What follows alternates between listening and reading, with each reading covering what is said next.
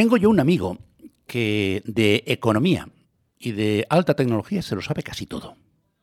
Eh, últimamente, además, está haciendo una labor, a mí me parece que muy encomiable, para que los que somos absolutamente ignaros en estos asuntos, en estas áreas de conocimiento, empecemos, empecemos a, tener una ligera cultura que nos permita entender algunas cosas de las que ocurren.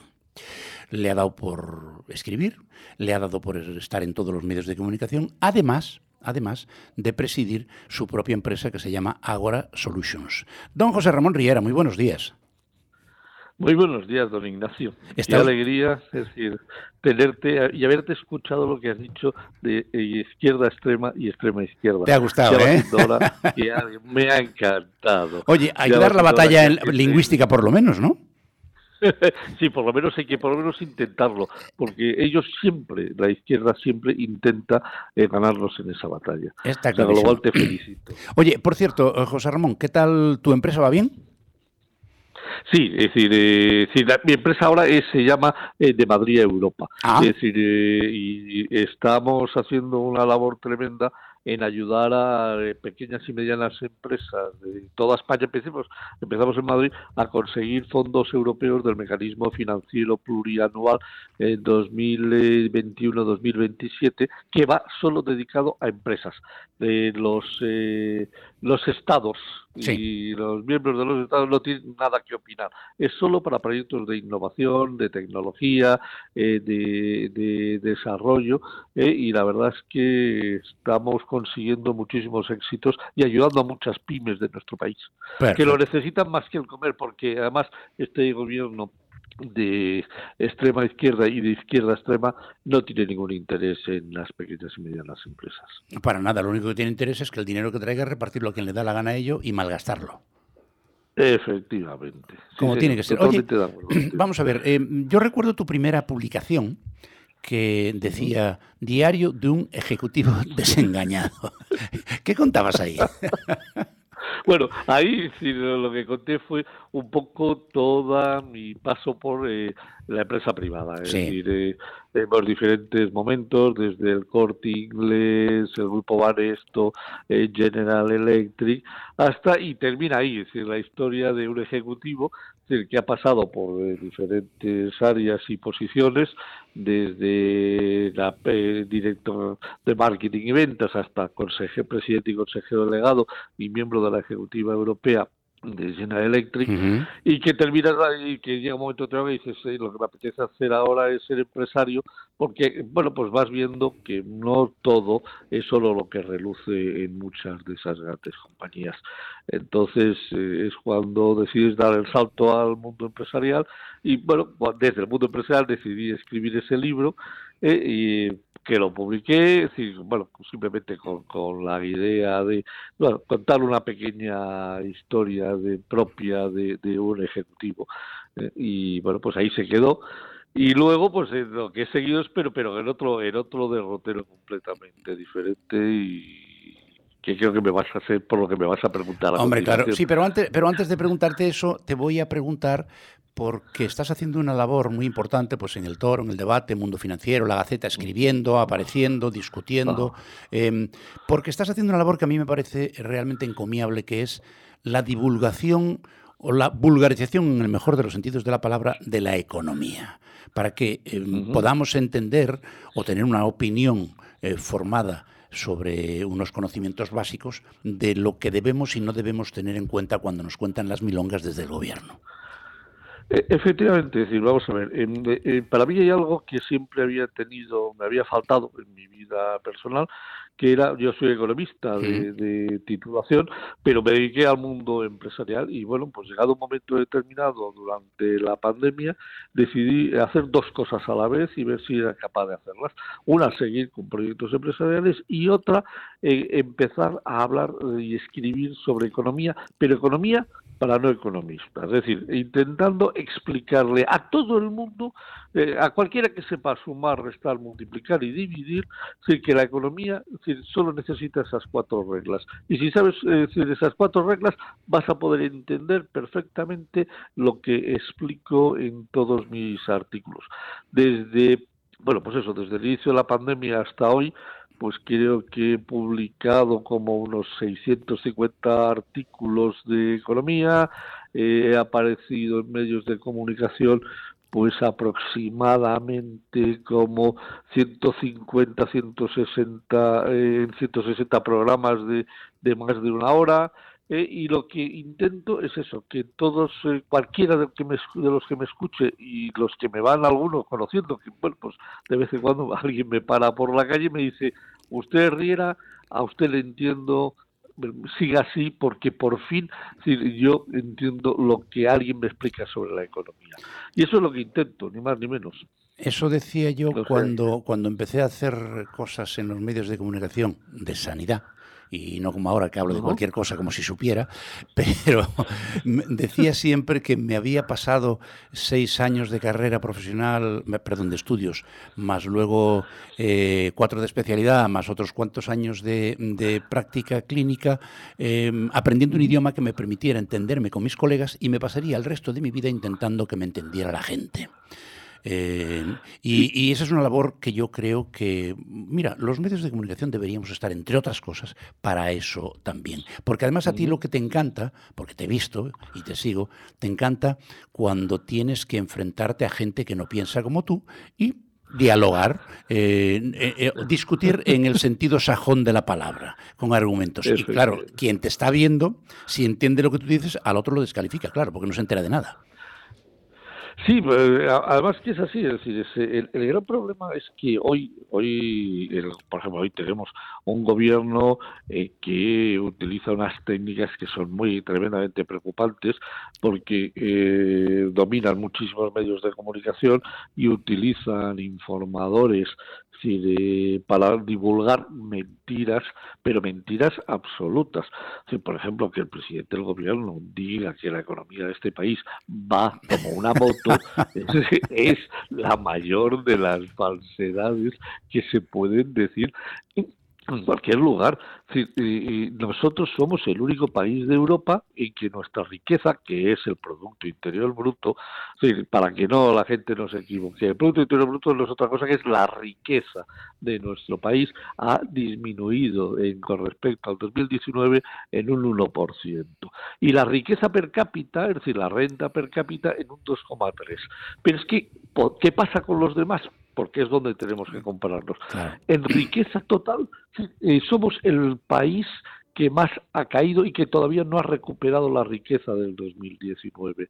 Y en la renta per cápita somos el, somos el país que más ha decrecido, que ha decrecido un 2,3. Pero eso sí, el IRPF que nos han recaudado desde el 2019, el IRPF que pagan todos los trabajadores de este país, ha pasado en, de los, en el primer cuatrimestre del 2019 al primer cuatrimestre del 2023 ha crecido un 48%. Oiga, por favor, es decir, si la riqueza de nuestro país no crece, si el Producto Interior de nuestro país no crece, ¿cómo es posible que los impuestos crezcan un 48%?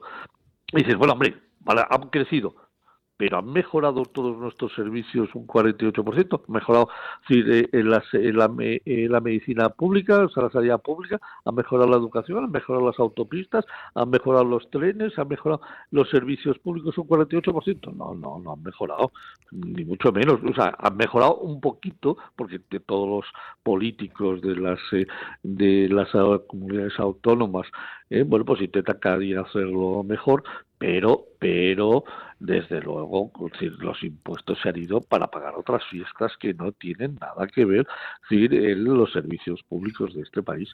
Entonces, claro, cuando esto, si lo pones en negro sobre blanco y se lo dices a un interlocutor, eh, pues hombre, mm, verás eh, pues eh, tiene pocos argumentos. decir, ayer decir, alguien me dijo, ya, pero es que la deuda es necesaria. No, la deuda no es necesaria, para nada. Y mucho menos, decir, habernos endeudado, habernos endeudado en los cinco primeros meses de este año, que hemos, que hemos incrementado la recaudación con respecto al año pasado, eh, nada más que en 24.000, casi 25.000 millones, endeudarlos en 41.000 millones más. Hombre, por favor, ¿dónde se está yendo el dinero? ¿Qué está haciendo este gobierno con el dinero? Que es dinero de los españoles, no nos olvidemos. No, no, está claro, está claro. Y el, Estado ingresa, ingresa porque hay alguien que hace y genera riqueza. El Estado no tiene nada, más. que aquello que le saca del bolsillo a los trabajadores, punto. Lo demás son tonterías. Totalmente de acuerdo. Oye, vamos a hablar de tu libro que se nos echa el tiempo encima. Eh, tu último libro. Venga. El coste de las autonomías, 88.000 millones de despilfarro. Millones de despilfarro. Qué barbaridad. Vamos a ver. Sí, eh, eh, sí, sí, esto es, es muy preocupante. Sí, vamos a ver. nuestro país, y lo primero que quiero decir, tiene un modelo organizado que para mí es totalmente aceptable, que es el de las comunidades autónomas, y no tengo nada que decir con respecto al, sino todo lo contrario. Ahora bien, desde el año 78 nadie se ha molestado en ver decir, cómo ha ido creciendo la grasa de las comunidades autónomas, porque quieras que no, han, han, ido creciendo ineficiencias y han ido produciendo ineficacias que siguen ahí alrededor mi libro, pues, con Gustavo Morales, lo que hemos intentado es, eh, sacar un documento de trabajo claro para que los políticos sepan dónde pueden cortar, si quieren y deben de querer cortar el gasto público, porque no nos queda otro remedio. Entonces, en el libro lo que aparece es, primero, el estudio de los gastos vistos tanto por conceptos como por funciones, de sanidad, educación, o gastos de personal, gastos de... Eh, de bienes y servicios, eh, etcétera, etcétera. Y después de tener todos esos gastos juntitos, lo que hemos hecho ha sido un análisis de los empleados públicos. La siguiente cosa que hicimos, porque nadie se ha atrevido a hacer hasta ahora, es hacer un índice de la gestión autonómica y decidimos colocar eh, ocho variables encima de la mesa y meterlas en una coctelera y sacar cuál fue, eh, cuál han sido eh, los mejores gestores y los peores gestores de, de, de de las 17 comunidades autónomas. Ojo, no te lo vas a creer, pero es cierto. La comunidad autónoma que sale número uno en el 2019 y en el 2020 se llama Galicia. La comunidad número dos se llama Madrid. La comunidad número 14, 15, 14 en un año y 17 en otro se llama Cataluña. Es decir, la, comunidad en donde tú vives ha sido tremendamente bien gestionada y eso quiere decir que es una de las mayores eh, eficaces y eficientes en, el uso del dinero público, pero las hay que son un auténtico, da, da miedo. Y te pongo un ejemplo para que, lo, para que veas qué es lo que hemos hecho si hemos creado un índice que le llamamos de efectividad en la relación con el ciudadano, que es muy sencillito, dividimos el número de habitantes entre el número de empleados públicos. ¿Qué sucede? Pues encontramos una Extremadura que por cada 20 habitantes tiene un empleado público. Y encontramos un Madrid que por cada 44 habitantes tiene un empleado público. Si utilizásemos los sistemas o los medios de las grandes empresas, que son aplicar las mejores prácticas al resto de sus organizaciones, ¿sabes cuánto nos ahorraríamos si desde eh, el Estado se decidiese que hubiese un empleado público, es decir, por cada 44 habitantes? De pronto, solo con esa medida, 17 mil millones de euros de ahorro. Es decir, se puede ahorrar, sí, se puede ahorrar tremendamente y muchísimo dinero y con diferentes medidas llegar hasta los 87.800 millones, que es lo que llegamos en el mejor de los casos. Oye, el mensaje que estamos transmitiendo, sí. No, no, dime, dime. el mensaje que estamos transmitiendo es decir, esto es muy importante que la sociedad civil lo sepa. ¿Por qué? Porque si la sociedad civil coge el libro y en la proximidad de sus ayuntamientos, en la proximidad de sus comunidades, se lo explica a sus políticos, sus políticos van a escuchar a sus votantes. Y si los, los votantes dicen, oiga, hay que bajar el gasto, esto no puede ser, eh, automáticamente los políticos se lo van a tomar en serio. No podemos tener hoy un Estado que cuesta 640 mil, costó el año pasado 640 mil millones de euros, viniendo de 448 mil, 450 mil en el 2017. No podemos, o sea, esto es insostenible y, vamos a tener problemas en cualquier momento con el tema de la deuda. Eh, José Ramón, hay, eh, a ese respecto, respecto a la eficiencia del gasto eh, en las comunidades autónomas, em, ¿Tú crees que con las actuales herramientas legales, es decir, la normativa existente, y suponiendo que tuviéramos eh, gestores muy eficaces, se podría hacer, porque yo tengo la impresión, hablo de un sector que conozco bastante bien, que es el tema de la sanidad. Yo le gasto bromas a algunos amigos eh, que son gerentes de hospitales y les digo, vosotros no sois gerentes, vosotros sois administradores. Amenaza, ¿cómo dices eso? Digo, porque para gestionar hacen falta dos herramientas de las que no disponéis, premio y castigo. Ya. Sí, vamos a ver. En ese aspecto estoy totalmente de acuerdo contigo. Es decir, eh, eh, la gente, los buenos deberían ser premiados y los malos deberían de tener. Esto de café para todos es, muy comunista, pero no funciona. Sí, sí, totalmente de acuerdo. Pero fíjate una cosa, es decir, que, la, que te voy a contar. Estoy trabajando en el próximo libro que se llama El gasto político. Eh, para que nos hagamos una idea, si nosotros metemos todo lo que consideramos como fundamental en la economía del bienestar, que es la sanidad, la educación, las pensiones, el, desempleo, eh, eh, eh, las fuerzas y cuerpos de seguridad del Estado, el ejército, las embajadas. Si pones ahí una lista de veintitantas cosas que son claves funciones de un Estado, pero resulta que el Estado se gastaría solo con eso ni nada más que con eso 400 mil millones de euros. ¿Vale? Los gastamos 640 mil. Sí, oigan, ¿dónde están los 240.000 restantes eh, sobre los 400? Bueno, 100.000 en la cochina deuda que hemos ido generando a lo largo de los años, 30.000 en, eh, más o menos en gastos en intereses y 70.000 que vamos todos los años ahí metiendo. Anda, venga, otros 70.000. 100.000 millones de gastos que tenemos ahí por culpa de la cochina deuda. Y el resto, gasto político. Vamos a ver. La, la, COE sacó un magnífico informe a través del Instituto de Estudios Económicos que decía que la Administración Central del Estado si se aplicasen reglas de eficiencia y eficacia, se podrían rebajar los gastos en 60.000 millones de euros. Riera y, y, sacan un libro que dice que se pueden rebajar 88.000 millones de euros. Y estoy dándote que tenemos un gasto político de 140.000 millones, si suma 60 más 88 son 148. Es decir, miremoslo por donde no miremos, este país tiene un exceso de gasto, de 140 mil millones, que es lo que le llamó gasto político. Que ya es dinero, ¿eh? que ya es dinero, José Ramón. Eh, eso, como, como dice el castizo, eso, es una pasta, ¿eh? La cantidad de cosas, la cantidad de cosas que se podrían hacer con ese dinero.